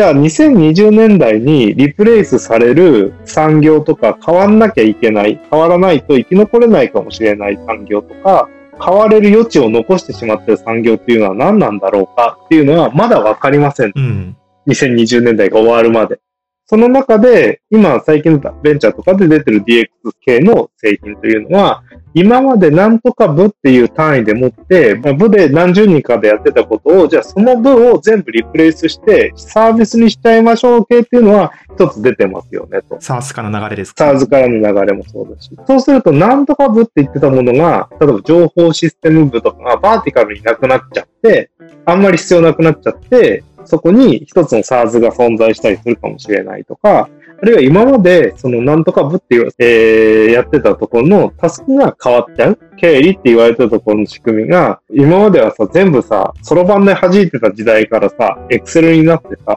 会計ソフトになってさ、会計もさ、自動的にある程度やってくれるようになってって言ったらさ、経理の人数も違うし、やることも変わるじゃん。そうですよね。このようにやること変わるかもしれない、その部分が会社の中でわざわざ取引コストを払わないように内部化する必要がなくなるとか、内部化っていうのは社員として抱える必要がなくなることあるし、もう一つは外部にわざわざこんな費用を払う必要なくなるもあるんですよ。逆にそこの払う必要なくなるの産業構造の中に、例えば製造業の部品の仲介をしているエージェント企業とかがあった時に、そういう MD とかね、あった時に、MD 用の仲介事業っていうのは、この、じゃあ存続するんですかって言ったら、もしかしたらプラットフォームががっつりできちゃった暁には、いらないかもしれない。じゃあその人たちどんな役割してたんですかっていうと、実際にそれが適用できるのかとか、品質チェックができたのかとか、本当に製造しているのかとか、プレーサビリティどうなのかとか、まあ、様々な要素だとしたら、そこはリプレイスされちゃうかもしれないですよね。で、このリプレイスされちゃうかもしれない領域っていうのはまずなんだろう。リプレイスされちゃうんだったら自分たちでしていこうも一つの DX のアプローチだし、うん。そうであるんであれば、え全く何も持たない、本当にコアに必要なものだけ持って生き残る、もう一つの手だったんですよね。うん。設計能力持たなくても製造能力だけ持てばいいとか、もう一つの手かもしれないし、いや、製造能力を一切持たずに IP だけ持てばいい。例えば、あ CPU とか持てばいいとかっていうのも一つのえデジタル化かもしれないし、逆にバーティカルに攻めてって、M&A とかして、自分の今までのサプライチェーンにいたところを取り込んでしまって、総合サービスにしていった方がいいとかね。例えば販売店と製造の部門を分けてる製造業は、販売店ごと買収しちゃってやるかもしれないし、販売店っていう文脈自体を切り離してしまって、全部電子的な商取引だけで成立するようにしちゃうかもしれない。D2C っていう話ですね。とか、とか、そういったそのトラクションコストがデジタル技術とか、社会のインフラとして提供されているものの変化によって、トラクションコストが大きく変わるときに、その文脈に乗れば、企業の生き残れる部分っていうのが変わっちゃうと、コアコンピタンスが変わっちゃうっていう現象があるんで、まあ、それに対して備えるためにはどうしたらいいんでしょうっていうところが、DX っていう言葉がお化けワード化しやすい理由でもあるし、つまり、まだこれから起こることだから、本当はそのままでも全然平気かもしれないっていうのはある。その業態にしてみたら。なんで、2030年に生き残ることだけを目的としたら、2030年までには生きてるかもしれない。うん。なんで、それを今の社会構造の中で自分たちの企業っていうのは存在価値があるのか、あり続けるのかという問いに対して、どのように答えるのかが DX なんですよ。うんうんうんなんだけど、今や、実際にやってることは、例えば新しい技術を使って、なんか面白いことしたら、それ DX ですかみたいな。POC を作ったら DX ですかとか、新規事業を中で作ったら DX ですかっていうふうに、まあ、なってしまうので、どうしても話が噛み合わない。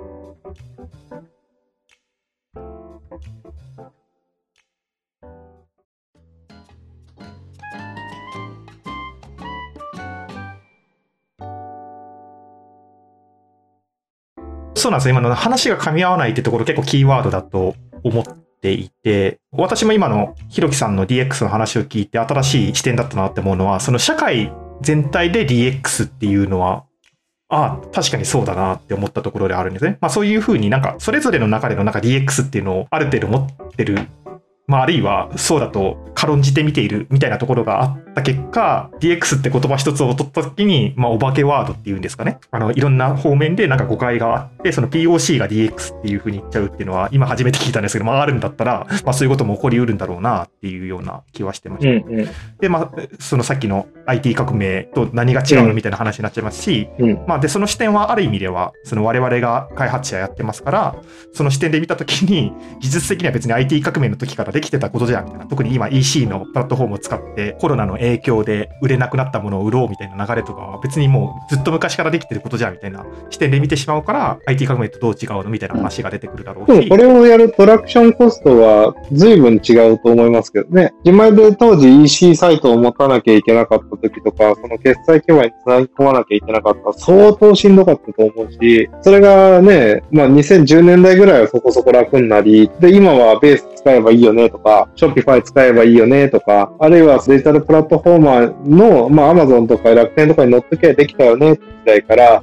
いや、それだとしんどいよね、抜け出したいな、じゃあベースとかもいいよねってありますよね。それで言ったら、その楽天とかが出たことによって、楽天にしか店舗のない家具屋とかも結構増えてるじゃないですか。例えばね。つまり、実店舗を持たないでも、不動産によるマーケティングをしなくても、マーケティングコストを楽天に払えばいいじゃんっていうのは、一つの DX ですよね。逆に、過去できたじゃんをやってるところはもう生き残ってるから、過去できたじゃん、今できてないじゃん、過去からできるじゃん。まあ、それはそうなんですけど、っていうのが多分技術的なものの見方かなと思って、あの、技術的なものの見方っていうのは TCP/IP プロトコルあったし、うん。それはやっぱり開発者のバイアスだと思ってて、その過去から10年前からできてるじゃんっていうのは開発者のやっぱりバイアスだとは思うんですよね。それで言うと、例えばディープラーニングだって、確率的購買効果法みたいなものが、1970年代のロー、70年代とか80年代のローグ出てますよねとか、そういう話になるわけで、その、どうしてもコーディネーションコストというか、それを実現するための IT コストが下落してきたこととか、現実的なコストになったこととかっていうのは、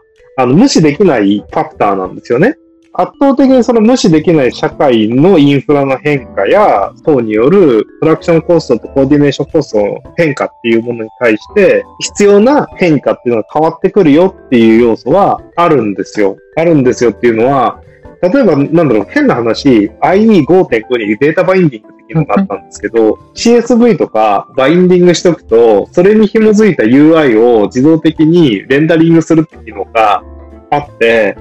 それすると、なんだろう、データを更新した時に自動的に描画も変わるから、とっても高速にできますよね、みたいな。アプリケーション作れますよね、みたいなあったんですよ。で、これはほぼフラックスとかのアーキテクチャと一緒で、原理的には。data binding して、データを更新したら自動的に UI 変わるので。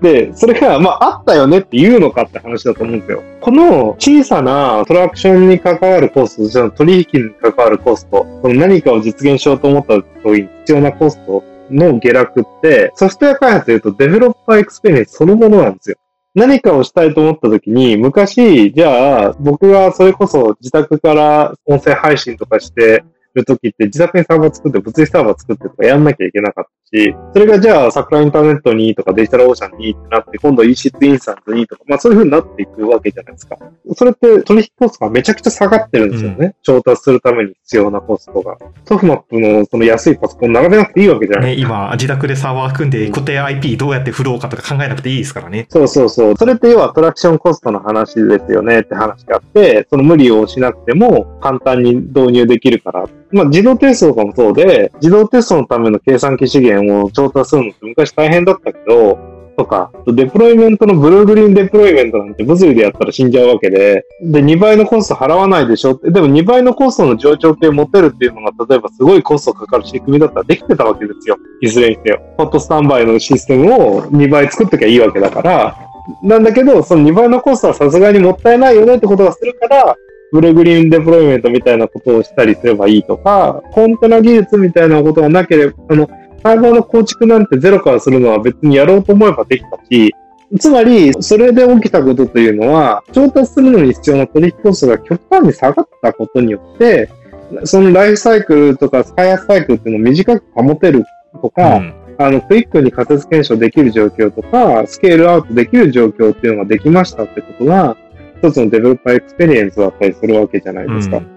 うん、うん、まさにそうですね。じゃあ昔から microservice ってやろうと思ったら SOAP だってあったし、うん、 CORBA だってあったし、みたいな話をし始めたら、うん、まあそうだよねと。だけどそれを実現するのに必要なコストは Kubernetes で随分下がったかもね。gRPC で随分下がったかもね。クラウドで随分下がったかもね。っていうことはありますよね。で、その随分下がったことによって、今までわざわざそんなことをしなくてもよかった領域にも、簡単にそんなことができるようになりました。が起きてる現象で、逆に簡単にできるようになりましたの部分を知らないと、何がコスト安になったかわかんないんですよね。うん、その調達コストも含めて。いや、耳が痛いというか、うん私自身は本当 AWS が2010年頃に出た時に AWS の良さが全然わかんなかったですもんね。それまでもレンタルサーバーみたいなのはあったし、軽く調達できるよとか言われても、いや別に家に自宅サーバー立ててるしな、みたいな思ってたりだとか、あのむしろクラウドってランニングコストだけで見ると割高じゃんみたいなとこもあったし、まあなんか実績がまだあまりなかった時代だったんで、想像するのが難しかったっていうのはありますね。自分自身もちゃんと調べようとはしてなかったんでしょうねっていうのは思ったりしますしね。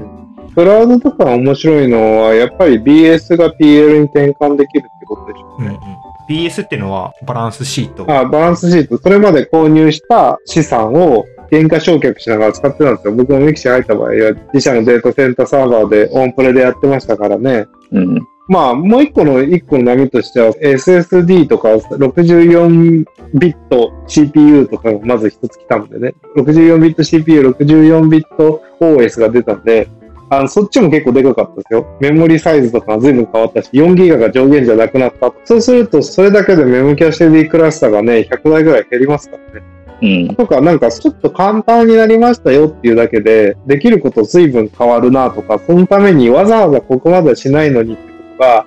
イージーなので良かったってことって、やっぱり結構あって、それを、例えば自分たちの会話にとってもコンテナの方が楽だよねって話と、いやいや、だって VM でもできたでしょとか、いやいや、別にベクトーのシェフ書けばいいじゃないみたいな話をされたら、今結構、いや、マジかよ、ベクトーとか辛いんだぜとか、アンパック自分でやれよ、じゃあ、みたいな、音声にアンパッキング自分でやれよ、みたいな話になると思う。うん。だけど、それが、なぜか、他の産業の話だと、そこに実態がないように見えるんですよね。自分たちの周りに起きてる、そういったプロダクションコストの変化には、結構、自覚を持って、確かにこれは大事だと思えるんですけど、そうなんですよ。自分事として見ないと、まず見えないっていうのはあるような気がしてて、で気がついたら理解できないまま置いてかれてるっていうか、もう死に手になってるみたいな、ありますっ。ていうところが、まあ、2000年代にいろんな業界に起きたことによって、結構まざまざと困ったなって思ったんですよね。いろんな業界の人が。これはもしかしたら本物かもしれないと。IT 革命が起きてるのかもしれんと思ったわけですよ。本当は IT 革命だ。一つあるのは我々がある意味先端のとこにいるからなかなか気づきづらいみたいなのはあるのかもしれまあ、ないですね。それこそ日進月歩じゃないんですけど、毎日見てますからね。ちょっとした差分は見えづらいっていうか。そうかもしんないけど、あれですよね。やっぱりそれでもクラウドに移るときに、クラウドなんてって言ってた人は結構いたし、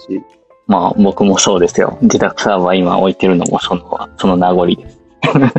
そういうことっていうのはやっぱ起きちゃうんで、まあどうなんでしょうね。例えば 5G 回線が本当に普及してたら、無線 LAN がなくなると思うんですよね。回線速度的には。ああ、確かに。回線引かなくてよくなる時代がもう来るみたいな。その時に、それ前提で考えましょうとか、あそういうコストが低い前提でじゃあサービス考えましょうみたいな話って、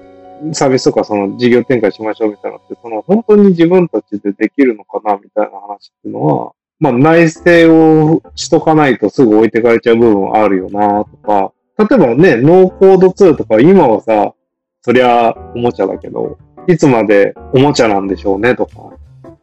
その話前しましたね。あの、アプリエンジニアとしてみたいなアプリとか出てきてますけど、脅威に思ってないんですかっていう。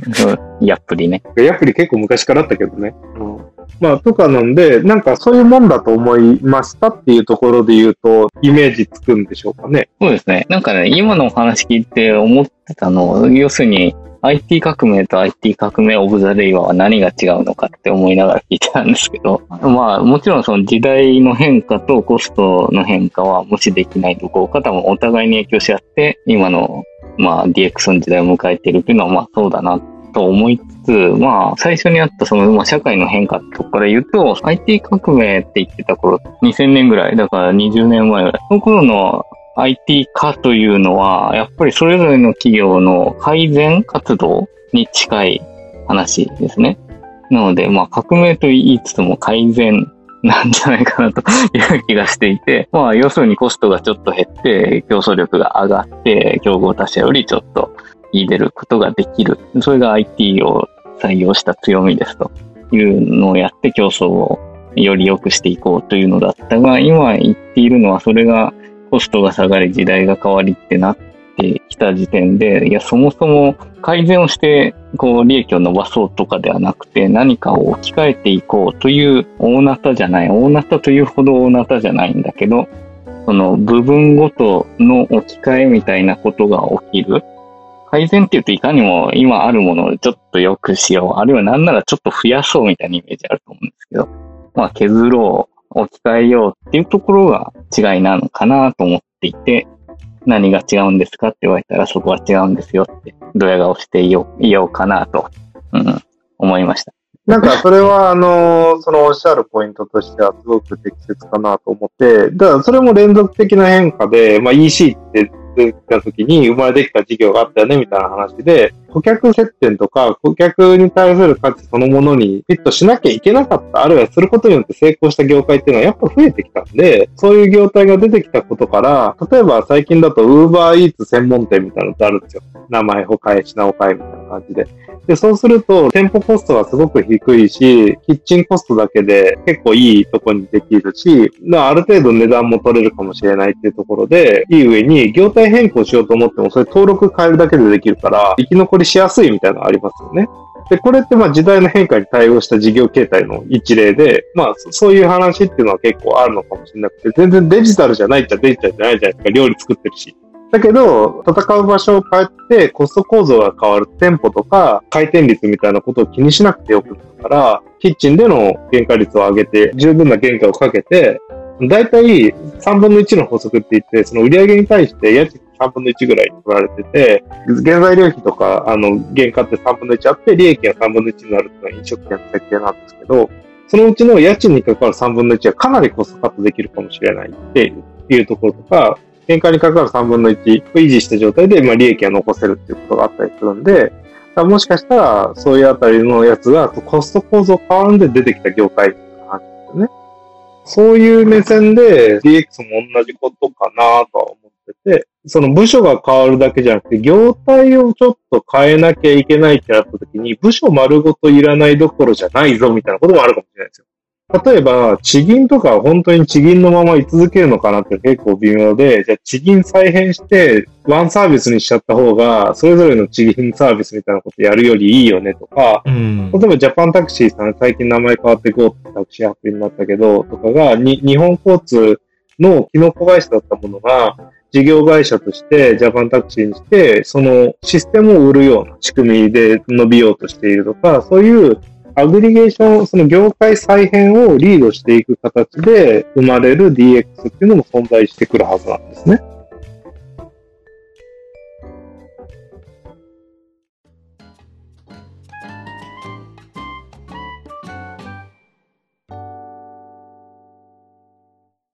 ちなみに、企業が改善に向けてしまった2000年代、90年代みたいなのが何だったかっていうと、不況期とすごい重なったんですよね。その90年代の95年ぐらいのタイミング。そのタイミングで各会社っていうのはリストラクチャリングをしなきゃいけなくて、そのために情報システム系の部門って何でも内製化するのが当たり前だった日本企業が、自前じゃなくて、機能子会社を作ったりして、情報子会社に発注する構造にしたりとか、そのシステムを自分たちで作ってたのも、コストコントロールしやすいように外注するとか、いうふうにして、それで、そのコストメリットの出るような IT 投資だけしましょうというような時期っていうのがあり、次に2000年代に IT バブルがったことによって IT 銘柄って伸びるぞってやっぱりテックと同じようなタイミングになったので、攻めの方に投資しようかって企業も出てきたりはしました。だけど、当時それを扱って事業展開ができるっていうほど、レバーかけられた会社そんなにいなかったけど、リクルートとかは、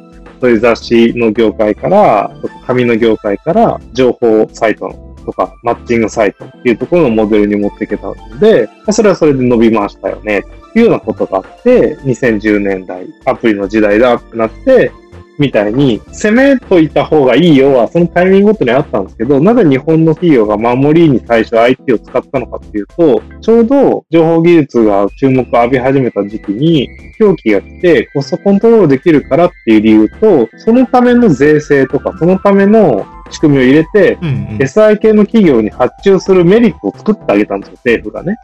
その時の IT 革命は、そういう構造で、なんで日本はベンダー側のにいる開発者の数とかマーケットの方が圧倒的にでかくて、かつその年代のシステムっていうのがしっかり残ってるっていう、例えば Linux とか出る前のタイミングそういう IT 投資してるから、その大きな汎用機の中にコボルで書かれたシステムは、みたいなのは、そういう時代、背景から来てたりして、その時はハードウェア費用とかでかかったんで、まあ、2000年代の初めはそういう会社はオープン化の波っていう感じで、ダウンサイジングをしていきましょうっていうことで、PC と同じ端末に Linux なり、え別の Unix 系 OS を入れるなり、Windows サーバーを入れたりして、やっていきましょうっていうアプローチに変わっていってっていうのは2000年代前半のそのコスト系の話ですね。で、次にもうちょっとしたら ERP パッケージ入れましょうみたいな話になっ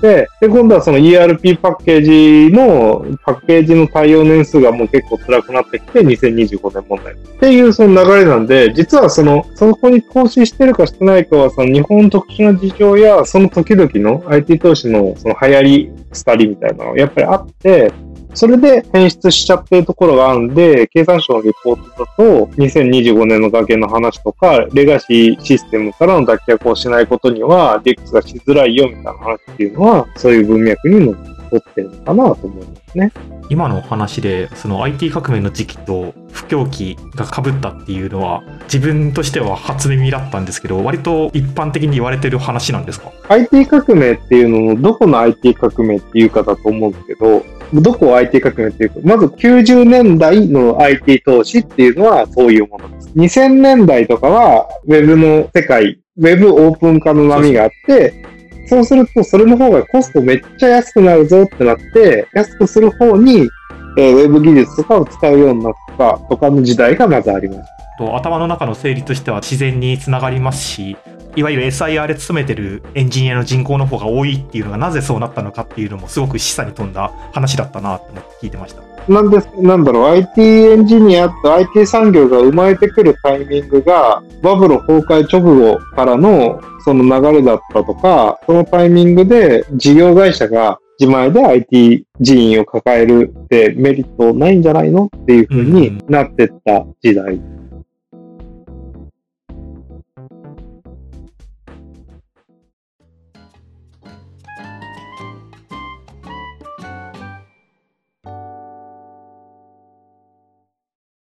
なんかいろんなものが本当つながってるはずなのに側面を見ちゃってあのひろきさんの方でも書いてましたけ？どあの目が見えない方が像を触ってるとなんかある人は足を触っててある人は鼻を触っててってなんかよくわからなくなっちゃってるみたいなうんうん、群毛像を撫でるみたいなね。それに近しいものがあるのかなっていうのはちょっと感じましたね。それを改めて全部整理して自分の中で紐解いていくとなんかすごく面白いですし見え方がまた変わってきますよね。まあそうなんだけど、その急にね、僕もビッグデータって言われた時に、でっかくないわと思ったりしたの。その、な、何言ってんのって思うし、DX とかってのバズワードの時、わあ、またバズワードかよと思う気持ちは、すげえ理解できる。でも、それを散々繰り返してきたから、自分の年代としては。それをたくさん見てきたし、で、このバズワードってものに、そのまるで本質がないことばっかりかっていうとそうではないし、例えばビッグデータって言って、ビッグデータってなんやねんって言ったけど、Hadoop クラスターはコモディティ化したし、ビッグクエリーは簡単に使えるようになったし、ビッグなデータを扱う手段、分散で扱う手段っていうのはとてもイージーになったよね。それがビッグデータっていうバズワードに集まった投資の少なくとも価値として我々は体感してるわけで、AI に関する投資に関しても、機械学習のためのコスト、機械学習を特にディープラーニング系のことをやるための取引のコストっていうのはめちゃくちゃに低くなったと思うんですよね。まずそのモデルの標準規格もできたし、最適化ツールもできたし、なんなら転移学習するためのあの学習モデルもあのもうデフォルトでタスクサーチできるようになったりしたしとか、そういうこと考えたらもう尋常じゃなく楽になってるんですよ。だから難しい課題解けるようになってるんだけど、だからやんなきゃいけないことは簡単だっていうわけじゃないんですけど、その尋常じゃなく昔難しかったことがイージーになってるわけですよ。それに対して投資されてきたことをよく知ってるんだから AI に AI だなんだって言ってるのってまあ、うん、何らかその意味があったんだなと思うよね。うん、やっぱり次回としてもただ耳障りのいい言葉というかいろんなところで聞こえてくる言葉をはいはいバズワードっていう風にしないでその根底にどういう意図があるのかまで全部が全部は無理なんだとは思うんですけどもちゃんと自分の中で消化するような癖はつけたいなとは思いますよね。ただ僕、その、ケマらしいっていうところなのかなと思って、ケマらしいってキーワードをよく、昔、ハテナで流行った、自分以外の人が仲良くしてて、む20年前ぐらいでそうすね。そうそう。20年は言い過ぎじゃない ?20 年は言い過ぎだって言いたいな。もうちょっと後だと まあ、他の人たちが仲良くしてる様子とかが不快みたいな気持ち。で、あの、インターネットとかで、ご助会がどうのとか、クラスターで仲良くしてる感じがムカつくとか、そういう、あの人たちなんでこんな仲良くしてるのムカつくみたいなのを表現する新しい形容詞を作ろうって言って、例えばインスタがなんかすごいケマらしいよねみたいに使うっていう表現がケマらしい。ボカロ界隈ってケマらしいよねとか、なんか、そういうアルファブロガーの時代ですね。まさかね、2004年から16年経ってると思わなかったんで、まあ、おおよそほぼ20年って言っても、ほぼ5歳やんけっていう話っていうのがあるんですけど、このバズワードも経営者みたいな界隈の人が、わけか、わけか、DX、DX、ビッグデータ、ビッグデータみたいな感じってあるじゃないですか、急にね。だからそれは、けまらしいですよ。多分、旗から見たら。で、それが初めて聞いた言葉で、君 DX してんのかねみたいな感じでさ、おじさんたちが言ってるみたいな感じのイメージ来たらさ、もう、まあ、なんなのこいつらって思うよね。で、思うけど、そのキーワードが悪いんかね、それは。そのおっさんらが悪いんじゃないんかね。もし悪いとしても。そうは思うし、誰かに分かりやすく表現すること。例えば AI について、いや AI じゃなくてディープラーニングなんだよ、みたいな話をしてたとして、ディープラーニングだから、ディープラーニングでやった方がいいよ、みたいな、こう、話になっちゃうじゃん。逆に、それは、なんだかよくわからんけど言われることがムカつくんであって、その分かって言われる分には別にムカつかないでしょとは思うわけ。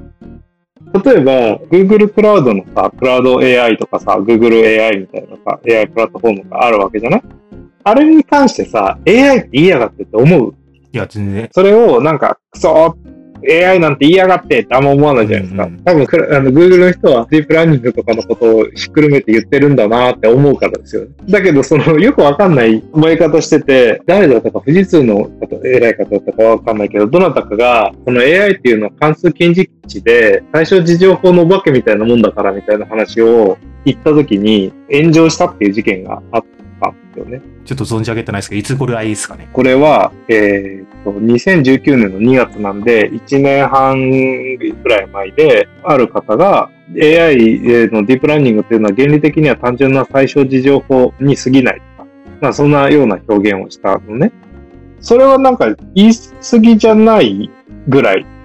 言い過ぎじゃない、対象二乗法の三次元版だとか、そういうコメントをつけてたような発言があって、それはそんなに大きく間違ってないどころか、かなり深く理解した上で発言しているように聞こえるんですよ。僕からすると。なんだけど、うんこの方が、東芝の執行役常務の方だったのかな？お偉いさんだったっていうことですか？そうそう。最初に情報でエンジニアは最初に、会社に入ったら最初に習うような最適化プログラムである。で、最初に情報には何の秘密もない。秘密は何をインプットして何を最適化するかのノウハウであるという話をしてて、まあ、そのまとめ方は、そんなに言い過ぎじゃないというか、そりゃそうでしょっていうレベルの話だと思うんですけど、それに対して、そんなことない、ディープラーニングはディープラーニングだみたいな感じになったんですよでも、その東大の松尾先生とかも、まあ、最終事業法っていう表現はそんなにおあながち間違いじゃないけど、あるいはそういうふうに説明してるっていう時期があったんですよ。関数近似の方法として。誤差を最小化するためにってことなんで、ほぼ変わらないっちゃ変わらないんでね。なんで AI ってものをお化け化せずに、関数近似値であって、その関数近似値も、もう単純化したら、それは最小事情法の一種だ、みたいな話としては、普通に対する説明としてはかなり誠意のある方で、脳の構造を再現してとかの方が、かなり誠意ない表現だと思うんですよ。その DNA について伝えるときに。うん、その通りですね。なんだけど、炎上したんですよ。それと、本質的にその、なんか似てることだなとはちょっと思ってて、なんか、知らんおじさんって結構適当に喋ってんじゃないのって思うし、こいつら何も知らんやろうっていう前提で、なんか、よし、叩けるぞ、うおーみたいな感じで叩いてみるみたいな風潮って結構あインタるなと。ーネットじゃ。うんうん。そうですね。けまらしいって言ってる人たちも実はけまらしいところがあるのかもしれないみたいな。なんで、ちょっとフェアじゃないなとは思うんですよね。フレーズに対して。なんで、僕は少なくとも AI って表現より、あの、実は単純な最小情報の一種であるから、むしろそのデータであったり、学習させるためのノウハウが重要であるは、かなり理解した表現で、経営的なレベルとしてはかなり正しい解像度で得てると思うんだけど、なんかそれに対して噛みついちゃうっていうの方が、僕は理解が浅いな、みたいな感じしちゃう。まあ、噛みつき方がどういう風だったのかはちょっと気になりますけどね。まあ、松尾先生は深い関数のことを言ってて、ででもまさにそれはそうで、その深いがゆえに学習が現実的に終わらないっていう課題がずっとあったはずで、うん。それを解決したからこそディープラーニングが大事なのであるという指摘は正しいと思うんですよね。うん。そこが最小事情報とは、まあ、そういう単純な話とは全然違うよっていう指摘はそれはそれで正しい気がするけど、まあ、うんだから噛みつき方がどういう風だったのかは気になるなという気がする。深くったって GPU があればいいじゃんとか、そういう簡単な話ではないと思うんですよね。それはそうで、それうが、んじゃあ、そのディープラーニングの部分、そのラーニングの部分が重要なのだっていう表現をしたとして、その表現としてじゃあ元の話を見ると、だからどんなデータをインプットするかと学習のノウハウが重要なのだは、ほぼ同じ意味だと思うけどね、僕は。まあそう続けてたんで。なんで、意図的にその悪意を持って読まないと、かなり悪意を持って読み方をして、こいつは間違ってるに違いないと思わないと、そこに対して指摘する意味がないなと思ったんですよね。それはなんかその読み方として、なんでその人の発言を悪意持って読んだのかっていうところに対して思考を巡らす方が正しい物事の理解かなと僕は思ったんだよね。まあ、DX は獣らしいっていうところから言ってる内容そのものではなくてなんか属性で拒絶反応を起こしてしまうこともあるのかなっていうのはなんか非常に示唆に富むというか忘れてはいけない観点な感じがしますね。いやー、そうだと思うな。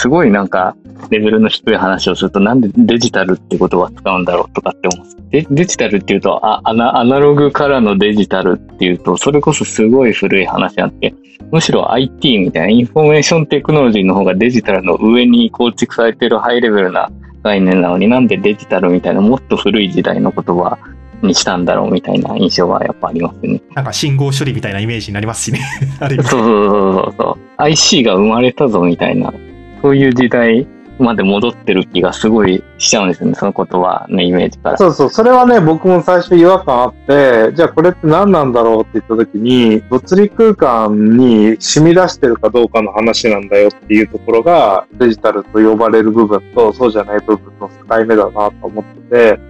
センサー技術なり、IoT もそうだし、カメラで見るでも何でもいいんだけど、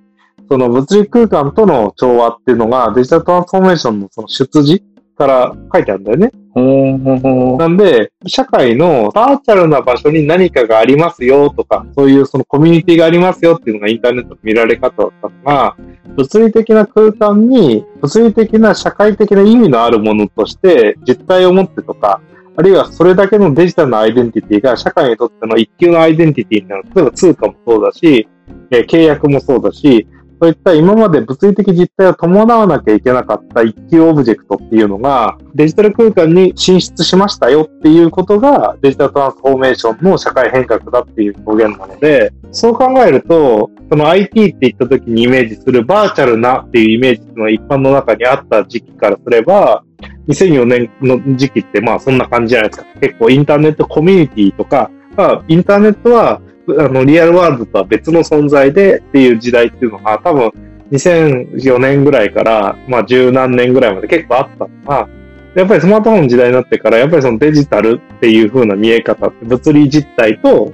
一級で扱えるようなオブジェクトがインターネット上にも生まれたって感覚って、やっぱり10年代以降から増えてきたと思ってて、それを何て呼ぶかっていう単純表現がデジタルだったんだよね。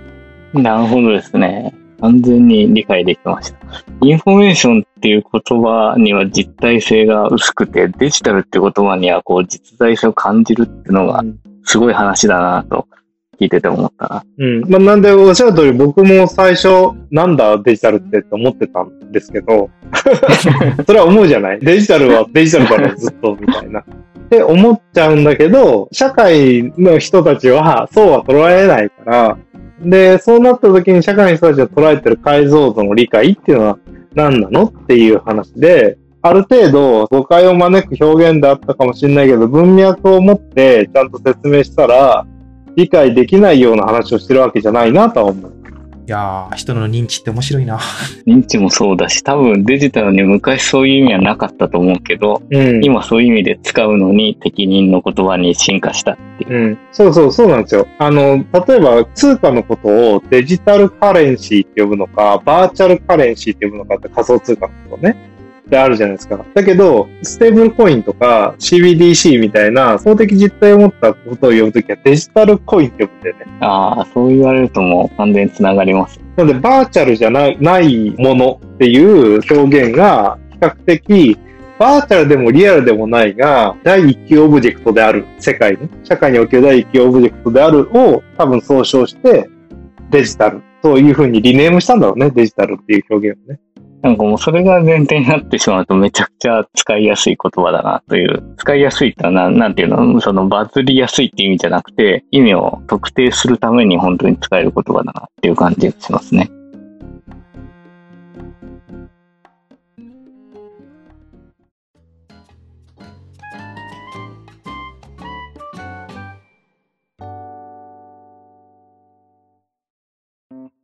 では続きましてお便りのコーナーです。リスナーの皆様からいただいたお便りをご紹介するコーナーなんですけども、本日は1件お便りをいただいております。ありがとうございます。ます。えーラジオネーム、袋とじが好きなんださんから、もし仮にひろきさんが今転職するとしたら、どんな会社に入りたいと思いますか？とのことで受けております。こちらいかがでしょうか？難しい質問だなだ自分で会社やってるからね。面白い。転職するってことはもう仕事畳んでもやることを見つけるとしたらってとこですよね。になるんですかねそれか新卒で入るとしたらどんな会社がとか。ああ、なるほど。新卒で入るとしたらね、またいろいろ文脈違いますよね。うん。いやー、そしたらまあなんでしょうね。でもまあ、同期が面白そうだなみたいな会社とかは、僕は新卒でその一社入ったことによってそういう人たちと交流ができたとっても良かったので、そういう意味だと強めの、なんだろう、エンジニアが集まりそうなメガベン、メガベンならないとこ、なるかならないかみたいな。例えば、最近だとベースとか、うんうん。その上場ししたてぐらいのタイミングのそういう会社入って強い人と触れ合いたいみたいなのは結構あるかもしれないですね。まあその ZOZO テックさんとかもそれそうかもしれないし、フリーとかもそうかもしれないし、っていう領域に対して、まず一つ就職してみたいって多分新卒だったら思うかなっていうことと、僕社会課題に対して結構興味あるんで、SNS mixi も、やっぱりそういう社会課題に対してとか、社会に対しての変化をもたらすものだっていう感覚があったから入社したから、何らかそういうアプリケーション、まあ、 LayerX とかも面白いかもしれないですね。なんかそういう風なところを選ぶかもなとか思う。その、その場所にいたら、絶対強くなれるなっていうところを選ぶのは、若かったらすると思うし、それはなんか面白いかなと思う。で、今、じゃあその、どういうところで勝負したいですかで言うと、自分が今、今の会社ややってるのって、社会全体の大波の中で、いろんな業界見れて、いろんなシステムを見れるっていうところ、かなりこう、興味が強いんだよね。なんで、その、いろんなとこ見れるっていうのは面白いから、例えば製造業のシステムとか、そんなさ、ウェブエンジニアとして見ることないじゃない？うんうんうん。とか、あと最近だと面白そうだなと思うのは、マテリアルインフォマティクスとか、計算創薬みたいな薬とか素材を機械学習によって作りやすくするための仕組みとか、ああいうところってかなりそういう活用が進むだろうなと思ってるから、すごい未来のある分野のように見えるし、特に研究とかもしてたらね、めっちゃ面白いとは思うんだけど、今はそういうわけじゃないから、とか、あと、最近だと日銀がエンジニア募集してて、おー面白い。日本銀行のエンジニアですって面白くないですか、ね絶対面白いし、デジタル庁もちょっと興味あるんですけどね、個人的には。そうそう、デジタル庁とか東京都庁とかも絶対面白いと思うし、っていうふうに、そのあたりの社会課題にパチンとフィットさせて何か世の中変えられるみたいなところとかは興味はあるかな？私も今ベンチャーキャピタルにいるのは、やっぱりいろんな会社見られるからっていう理由もあったりして、今のスタートアップが大体どういう技術セットなのかっていうのがある意味入ってくるので、うんうん。すごく興味深いですね。なんかね、組織とかシステムの課題に対して、再現性を持ったバリエーションがたくさん見れるのは、個人的にはかなり福利厚生というか自分の仕事のハッピーなとこで、のでまあそのあたりで、その僕はまあ面白いなと思ってるところあるんですね。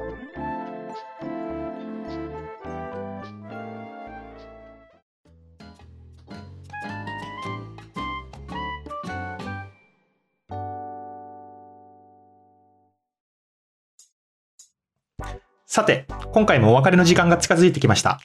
キノコル FM では番組へのお便りをお待ちしております。お便りは、キノコル FM 公式ツイッターアカウントへのリプライか、ハッシュタグ、シャープ、キノコルをつけてツイートしてください。お待ちしております。待ってます。待ってます。今日は平日の夜という時間帯でしたけれども、ひろきさんありがとうございました。ありがとうございました。ポッドキャストのゲストなんてもうちょいのちょいだというふうに思ってますけども、何かあ新鮮な体験はできましたでしょうか？いや、でも、僕はあれです。バンジュンさんに一定の納得感をもたらせられたんだったらよかったなと思って。いや、本当にありがたい限りです。いや今日はいろいろとあの貴重な話ありがとうございました。はい。この番組は職種を超えた働き方を模索するウェブエンジニアのトレビーと技術を突き詰めたい iOS デベロッパーのバンジュンとゲストのひろきでお送りしました。また次回の配信をご期待ください。バイバイイ。